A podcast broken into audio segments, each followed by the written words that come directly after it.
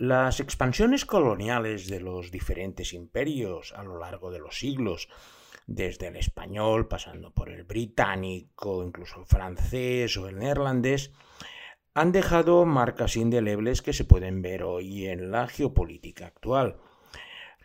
De esta forma, si miráis un mapa de América, de África o de Asia, vais a descubrir el pasado colonial de muchos países que han mantenido la lengua y esas costumbres bastante intactas en la mayoría de los casos hasta nuestros días.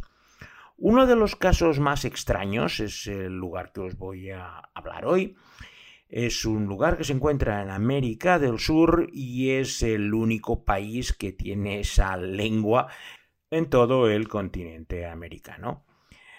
Es un lugar ciertamente bastante exótico y por ello las recomendaciones gastronómicas pues, utilizan muchos de los productos locales.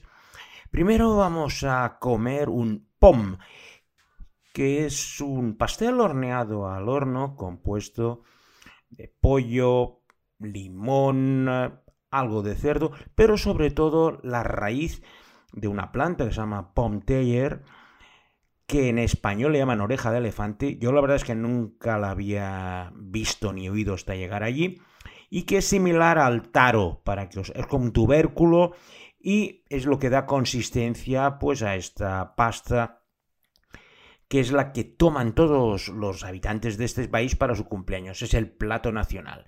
Y para beber, pues bueno, como estamos en la zona caribeña, un ron, en este caso el ron local, el Borjo, fuerte, con potencia y que es el acompañamiento ideal para este potente POM que nos hemos comido. Porque hoy en esta nueva edición de Traveling Series con Lorenzo Mejino nos vamos a visitar el Surinam.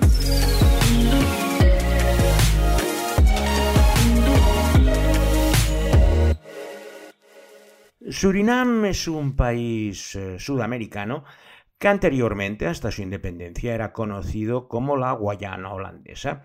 Supongo que sabéis que hay tres Guayanas, la Guayana británica, que ahora es la que se ha quedado con el nombre de Guayana, y la Guayana francesa, que ahora es un departamento de ultramar. La Guayana holandesa decidió cambiar su nombre en el momento de su independencia del reino de los Países Bajos al nombre nativo de Surinam. Es un país que tiene una superficie bastante grande, un poco mayor que Andalucía, pero que se encuentra pues en la selva del Amazonas, por lo cual los únicos lugares donde vive la mayoría de la gente es en la costa y en el interior es selva tropical bastante frondosa e infranqueable por la cual solo se puede navegar por los ríos. De hecho, uno de los el distrito más grande de Surinam es casi el 90% de la superficie del país y es la selva pura y dura donde apenas vive gente.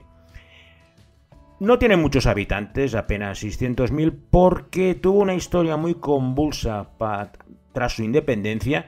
Llegó a tener como 5 o 6 golpes de Estado. Hubo mucha gente que emigró precisamente a los Países Bajos huyendo de esos conflictos y lo cierto es que Surinam se despobló bastante.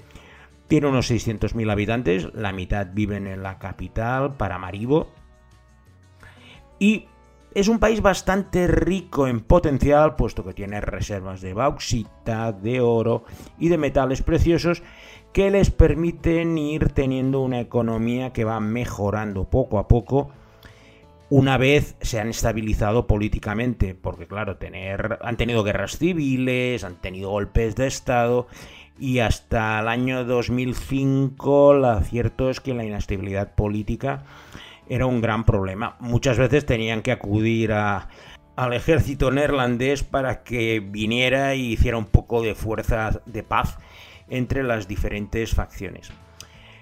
Sus problemas fueron los habituales de un país que accede a la independencia. En este caso fue en 1975 y los primeros mandatarios pues eran unos corruptos que robaban todo lo que podían. Hubo un golpe de estado de 16 sargentos, o sea, los sargentos hacían golpes de estado en Surinam y a partir de allí pues cualquiera que no estaba de acuerdo con el que estaba mandando montaba su golpe de estado luego era destituido, montaban otros y así fueron haciendo hasta este siglo que como república parlamentaria han conseguido una cierta estabilidad. Al ser su idioma el neerlandés, que es el único país que tiene ese idioma en América del Sur, lo cierto es que Surinam siempre ha sido una excepción dentro del dominio colonial casi exclusivo de españoles y portugueses, con las otras dos excepciones han sido las otras dos Guayanas que os he comentado antes. De hecho, Surinam sigue teniendo muchos lazos con los Países Bajos y ciertas relaciones con las pequeñas islas de las Antillas holandesas, Curazao, Aruba y las otras, más que nada por haber compartido ese pasado común bajo el reinado de los Países Bajos. Y aunque se han independizado, pues bueno, muchas de las personas mayores pues siguen acordándose de su pasado neerlandés y al mantener la lengua como principal nexo de unión, no deja de ser también una manera que tienen ellos de emigrar a los Países Bajos sin tener ningún problema de entrada. Solo he estado una vez en Surinam y fue dentro de uno de estos viajes raros que me suelo montar de vez en cuando, en el que decidí cruzarme las tres Guayanas.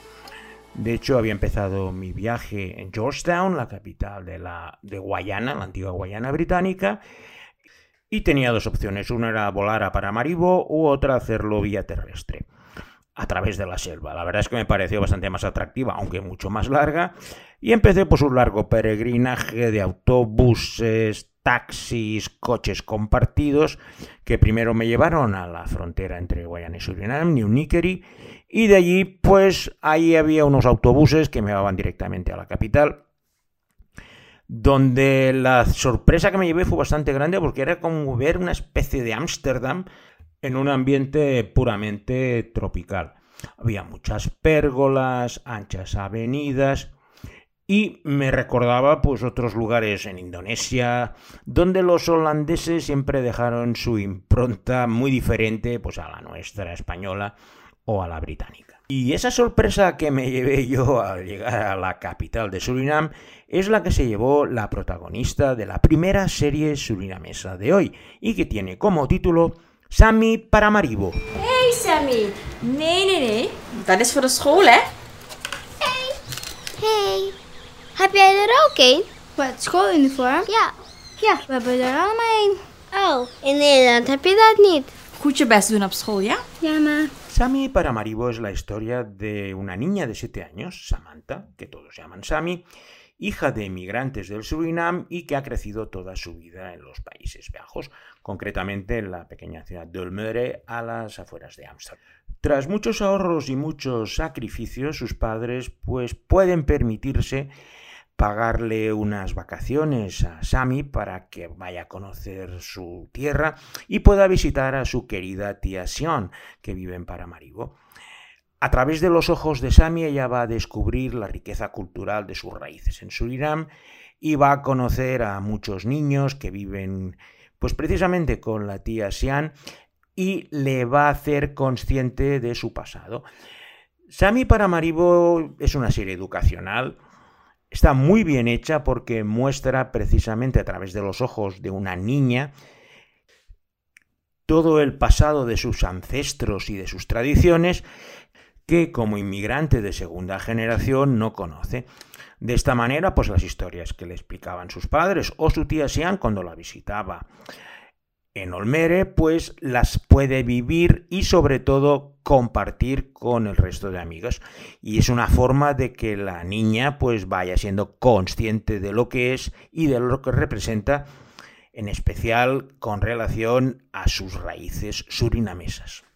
La serie ha ganado muchos premios en festivales infantiles y de cortos es una serie neerlandesa, pero lógicamente basada totalmente en Paramaribo.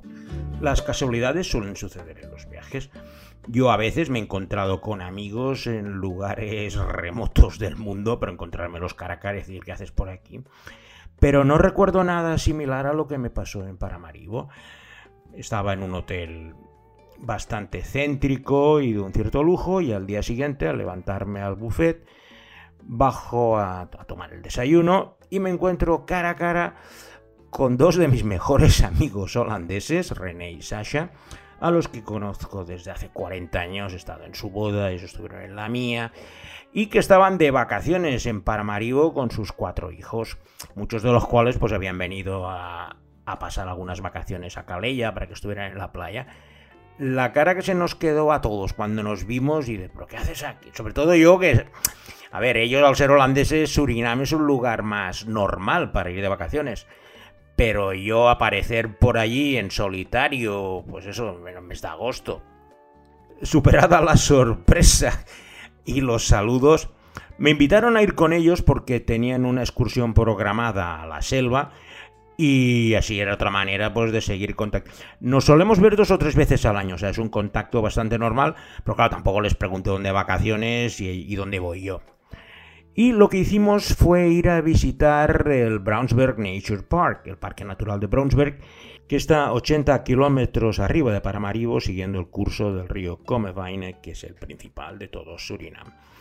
Así pues, haciendo de ocupa en el minibús que tenían eh, reservado para ir por el parque, una vez hicimos el viaje en barco, lo cierto es que era un parque bastante diferente a los habituales que tengo yo en la cabeza en África. Vimos jaguares, vimos armadillos gigantes, vimos bastantes animales, pero sobre todo esto de estar en compañía de, buenos amigos en lugares que ni te esperabas es uno de estos recuerdos que me llevaré siempre de Surinam. Y de hecho al estar con ellos hace poco me vino a la cabeza nuestro encuentro en Surinam que siempre recordamos cuando nos vemos y de aquí pues eh, este destino de Traveling Series. Y en este ámbito del Parque Natural de Brownsburg es donde se realizan algunas de las historias de la segunda serie surinamesa de hoy y que tiene un título bastante curioso, que es TV Station 18 más en Surinam. Gaan we het hebben over de alom bekende awara. Oh, sorry, het is. Over de tomaticos. Deze heeft meer dan een awara. Yippie, Blijf erbij. Dan ga je zeker genieten ook de volgende keer. TV Station 18 más en Surinam es una serie paródica que se centra en hacer un falso noticiario con noticias bastante estrambóticas de todo lo que sucede pues, en Paramaribo y sus alrededores. Los presentadores hablan como si estuvieran en un informativo serio, pero empiezan a soltar una detrás de otra, buscando situaciones divertidas. El humor es una mezcla del humor neerlandés con el caribeño y algunos gags son bastante brillantes, en especial los que suceden en el parque natural, puesto que juegan un poco con el contraste del urbanita que se encuentra un animal salvaje y no sabe lo que es ni sabe lo que hacer. La serie tiene un enorme éxito en Surinam, es lo que más se ve desde hace muchos años y se puede ver casi todos los episodios en YouTube, aunque eso sí, tendréis que dominar un poco el neerlandés para poder entender lo que dicen. Pero visualmente funciona muy bien y el sistema del falso noticiario te permite intuir que aquello pues muy serio no parece. En Surinam no tienes muchas alternativas. O estás en la capital Paramaribo, una capital preciosa, ha sido declarada Patrimonio Mundial de la UNESCO por las cosas que os comentaré más adelante, o te vas a la selva. En la selva lo que suelen hacer los operadores turísticos es remontar un río hasta algún lugar donde tienen montada pues alguna infraestructura y desde allí pues dar paseos por la selva. De hecho, cada río que remonta a Surinam pues tiene sus operadores turísticos. No es muy recomendable ir por tu cuenta porque es bastante complicado en la selva, lo cierto.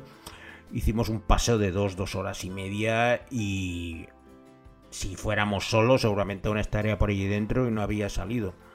Pero escuchar los ruidos, los rumores, incluso en algún caso tienen eh, acondicionado un recorrido en bicicleta. Sabéis que a los holandeses o irlandeses les encanta ir en bicicleta y pues en medio de la selva, que es una selva bastante plana, pues han montado un circuito de bicicleta, de bicicleta de montaña, de unos 10 kilómetros y con esto pues vas escuchando los ruidos de la selva y vas viendo pues las diferentes plantas y animales. Hay mucho roedor de todos los tamaños. Como no es una selva donde hay grandes depredadores, el jaguar es el más grande y es un animal bastante asustadizo que se esconde en lo más frondoso de la selva.